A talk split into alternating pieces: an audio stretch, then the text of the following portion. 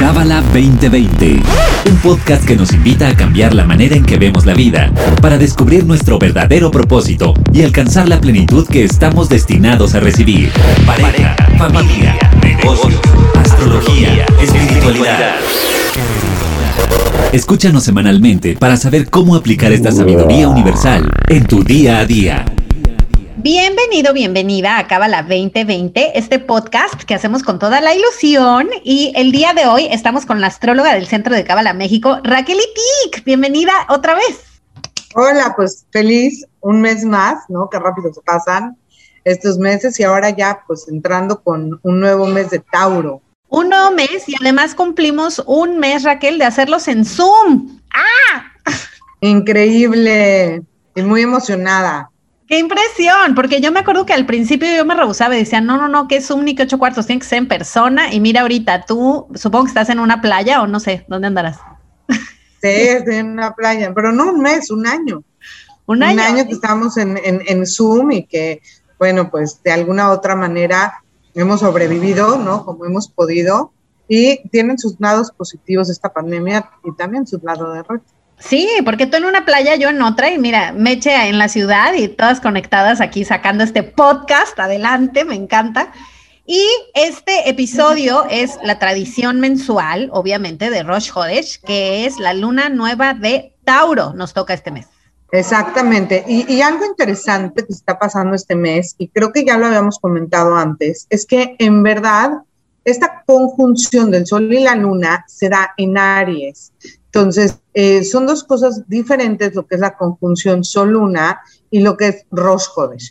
La conjunción empieza un nuevo ciclo y en esta ocasión, pues vamos a sentir todavía durante este mes un poco de eh, las chispas o la energía ariana, ¿sí? Porque esta conjunción, este momento en que la luna empieza un nuevo ciclo, se da bajo la influencia del signo de Aries. Ya unas horas después, la luna cambia y entra a Tauro. Lo importante es entender que Rosh Hodesh empieza cuando hay algo que se da que se llama el Molad. Y el Molad se saca a través de una fórmula tomando la información de cuando entra esa luna en Jerusalén. Entonces, sí, por una parte tenemos la conjunción que está en Aries, pero la energía ya después de unos minutos, o sea, una hora, digámoslo así, ya entra completamente la energía de Tauro.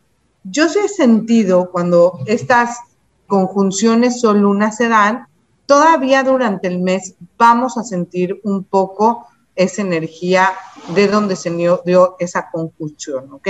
Entonces, en este caso, a pesar de que ya tenemos a Tauro, vamos a seguir sintiendo un poco de agresividad o de confrontación o esta energía ariana también latente en el cosmos. Ok. Y ahora, Raquel, algo que nos encanta escuchar es cómo son esos signos. Y ahorita para ti que nos escuchas, piensa en alguien que sea muy Tauro.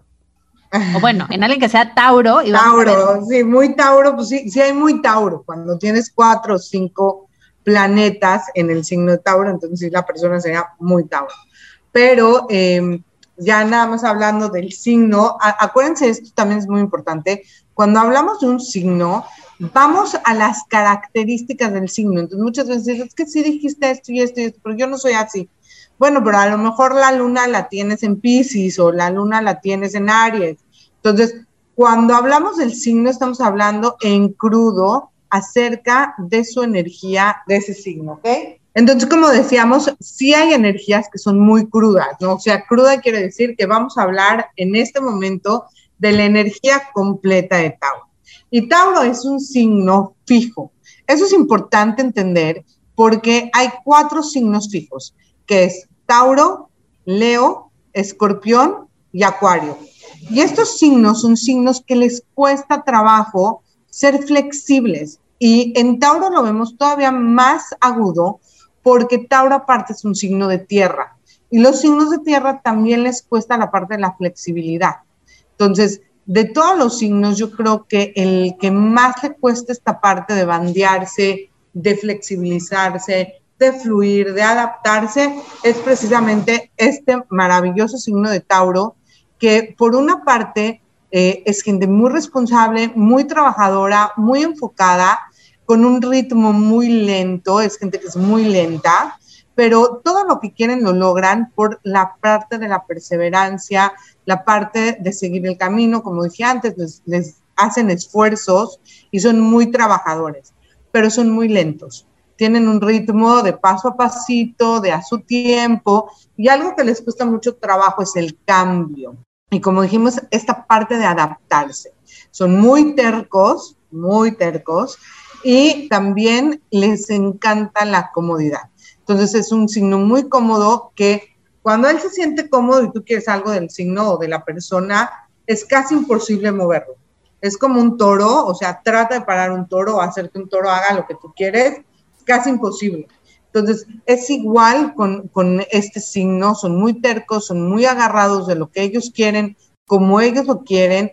Y Tauro también representa esta parte del tener, ¿sí? O sea, Tauro representa la segunda casa del zodiaco, que es la casa de los valores y las posesiones. Entonces, Tauro tiene que ver precisamente con la parte económica, con el dinero, con la conexión a las cosas materiales. Es muy chistoso, eh, yo me acuerdo de un niño Tauro, eh, un niño que nació en el centro, y este niño era súper aprensivo con sus cosas, o sea, que no le agarraban sus cosas, las guardaba, las escondía. Y así vas a ver a todos los tauros, aunque sean grandes, no importa que sean niños o que sean grandes, es gente que está muy apegada a sus pertenencias.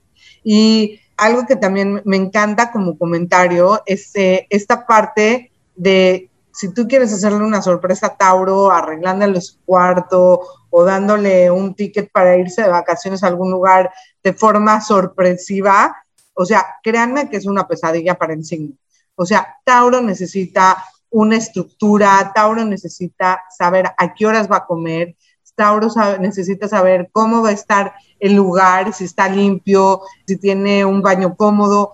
Tauro es regido por Venus y Venus es el planeta del amor, pero también de la armonía, de la comodidad, de la belleza. Y este signo está regido por esos eh, principios básicos. A Tauro le encanta lo bello, le encanta lo sutil, le encanta admirar algo bello y está muy, digamos que es uno de los signos más conectados a los cinco sentidos. Entonces, todo lo que tiene que ver con el goce, el placer, el disfrutar, definitivamente tienen que ver con Tauro. Entonces, estos son tips también para que sepan, eh, si tienes algún amigo, conocido, pareja taurina, no vengas a sorprenderlos haciéndoles cambios en su vida. Eso no les gusta, eso no es lo que les llama la atención. Al revés, regálales un masaje, una cena de cinco tiempos, una, un buen vino, ir a una obra de teatro o una ópera, o disfrutar de, un, eh, de una exhibición de arte, totalmente eh, lo vas a sorprender con eso y no con cosas que lo saquen de su confort o de su comodidad. Entonces, esa parte espontánea no le queda bien al taurino, ¿ok? No es para ellos. Y, y sabes que no es nada más para los Tauro, como que esta energía se nos viene a todos en este mes, ¿sí? Entonces, aunque no seas un Tauro, te vas a sentir que quieres sentir esta comodidad, vas a sentir que no eres flexible. Entonces, vamos a, poner estos cinco tips de un poquito cómo manejar el mes. Ahora, es importante saber que a pesar de que todos vamos a sentir esta energía, al final del día podemos estar arriba de la influencia astrológica. Y es lo que siempre nos dice nuestro maestro Robert. Y esa es la parte de ser proactivos. ¿Qué quiere decir proactivos? Es ir en contra de la naturaleza, de la naturaleza que me hace reaccionar de tal o de tal forma u otra forma. Y la verdad está muy rico pasar por estos filtros, que son los diferentes signos, para entender también un poco a la otra persona y para trabajar algo en cada uno de nosotros. Entonces, los cinco tips para este mes. Salta de tu zona de confort sé flexible. Lo que venga enfrente, acéptalo y flexibilízate y adáptate. Fluye. Tres, deja la terquedad, porque las decisiones que se toman en este mes son difíciles de cambiar. Cuatro, aprovecha ¿sí? Esta extra sensibilidad que tenemos y conéctate con el placer y el goce. Y muchas veces pensamos que es súper fácil disfrutar y, y, gozar la vida, ¿no? Pero créanme que pregúntenle a un Capricornio este, que vaya y disfrute o a un escorpión, ¿no? Que es súper intenso y, y, les cuesta trabajo, un Virgo, ¿no? Que hasta que no ve que todo está en orden, no, no se da ese permiso de gozar y disfrutar. Y creo que Tauro, uno de los regalos que nos da es esta parte de goza, disfruta, consiéntete, come rico este mes, eh, vete a un masaje, haz algo que a ti te guste. Entonces, es súper tip para este mes y finalmente, checa tus finanzas. Tauro son muy buenos con la parte financiera, con la parte del dinero, con la administración. Entonces, súper tip, checa la parte de tus finanzas. Entonces son cinco tips que son muy buenos para este mes, que te van a ayudar un poquito a sacar lo mejor, pero también a sobrellevar esa energía muy taurina, ¿no? Y, y acá lo que yo más recomiendo es sal de tu zona de confort y tira a la basura la flojera, porque es una de las cosas que más vamos a sentir. No querer hacer cosas, vamos a estar un poco más lentos, un poco más flojos. Entonces ahí tenemos que ponernos, ahora sí que las pilas y sobre todo saliendo de Aries. Mira cómo es la, vida, ¿no? O sea, después del el mes de Aries sigue el mes de Tauro. Aries es súper activo, súper confrontativo, súper movido y Tauro quiere todo lo contrario. Tauro quiere su comodidad, no se quiere mover y no quiere confrontar. Entonces, sí, nos va a dar un buen descanso de esta energía que venimos a ritmo de Aries, pero pues también hay que llegar a un punto de balance, ¿no? Ahora, te cuento un poquito de cómo viene el mes y mira lo que acabamos de decir. Dijimos que para Tauro es difícil el cambio y una de las energías precisamente que vamos a vivir es el cambio. ¿Por qué? Porque el planeta Urano que es el planeta precisamente del cambio, está en Tauro. ¿Y qué vamos a ir viendo? Primero, la luna va a entrar a Tauro y eventualmente va a tocar ese Urano. Después va a entrar Venus y después va a entrar Mercurio y después va a entrar el Sol. Entonces, si te das cuenta, durante este mes vamos a tener pues muchos planetas transitando precisamente por esta energía taurina que te dice comodidad, belleza, pasármela bien, el gozo, el disfrute, la flojera, no quiero el cambio, no me quiero flexibilizar, pero ahí está Urano y Urano es el que te dice cambia, muévete, las cosas no van a ser como tú quieres. Entonces vamos a ir eh, por planetas. Cuando toque Venus, podemos sentir cambios en la parte afectiva e inclusive muchos matrimonios, parejas, relaciones de cualquier tipo, inclusive amistades, pueden cambiar de estatus. Este, ya sea que se solidifique la relación o que la pareja corte y se separen.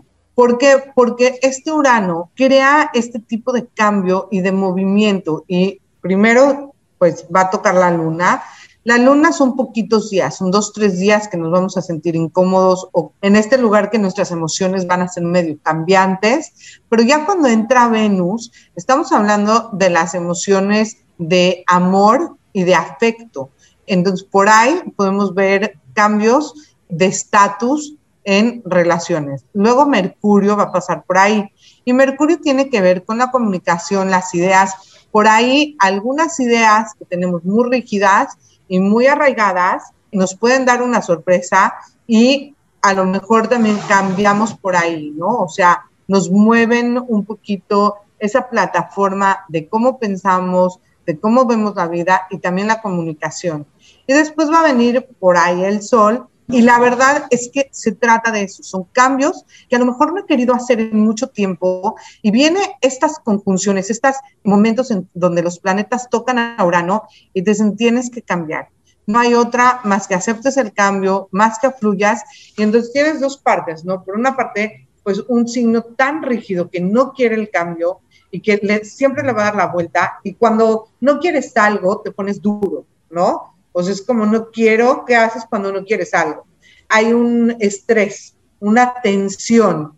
Y cuando hay esa tensión y viene el cambio, muchas veces nos rompe, ¿sí? Entonces, mucho del trabajo en este mes va a ser ser como ligas.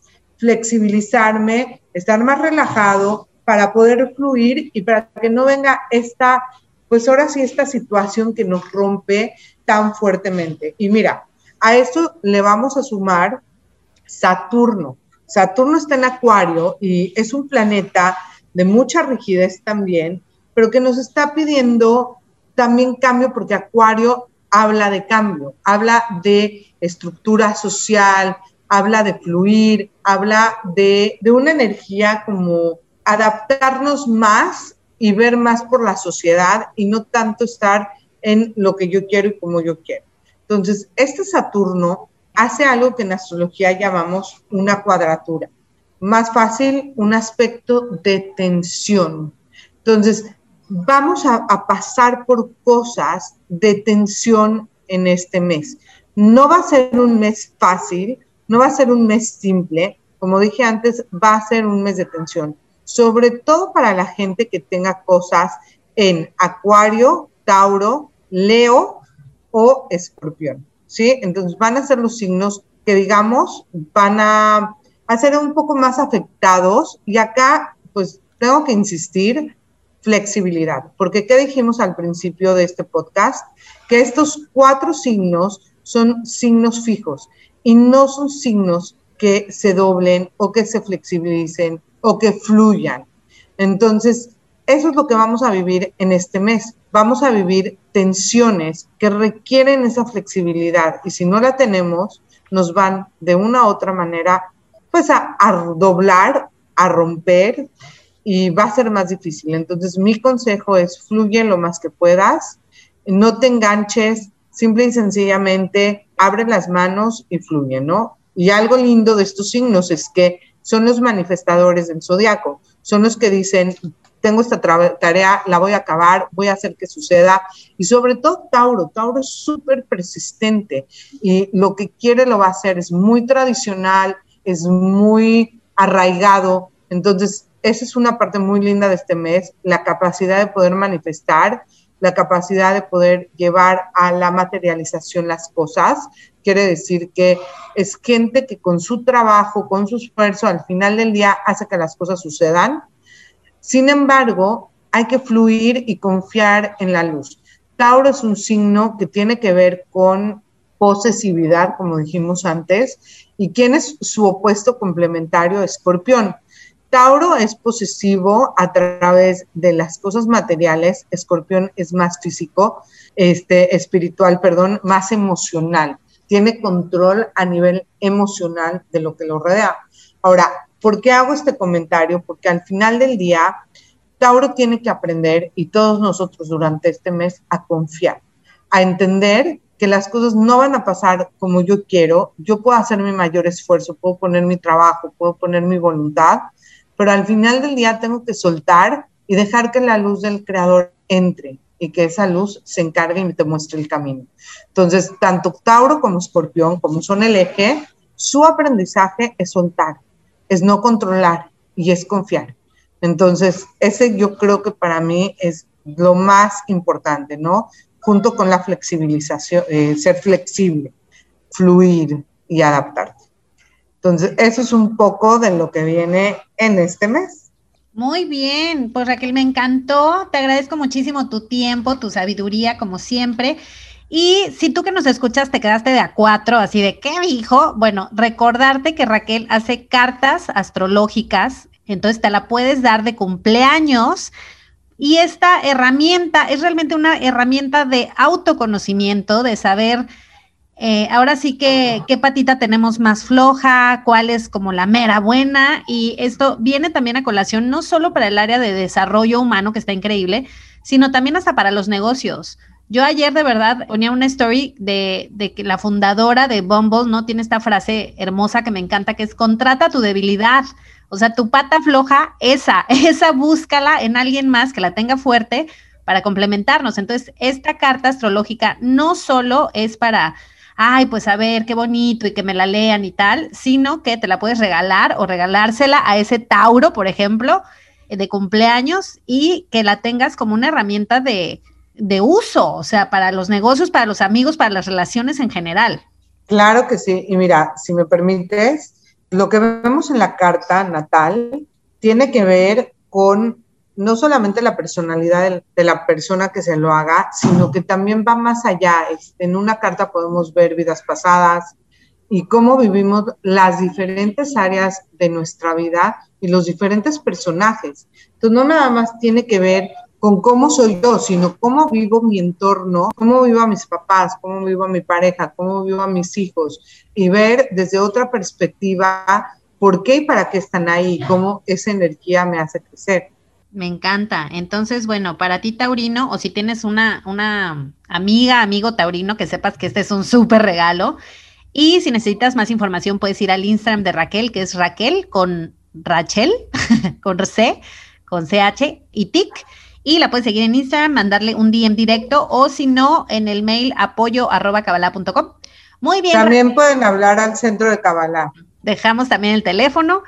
Y pues eh, muchísimas gracias, felicidades a todos los Tauro y nos escuchamos el próximo viernes. Bye bye. Este episodio fue traído a ti por el Centro de Cábala México. Síguenos en Instagram como Cábala MX. Visita cábala.com, elige el idioma de tu preferencia y entérate de todos nuestros eventos.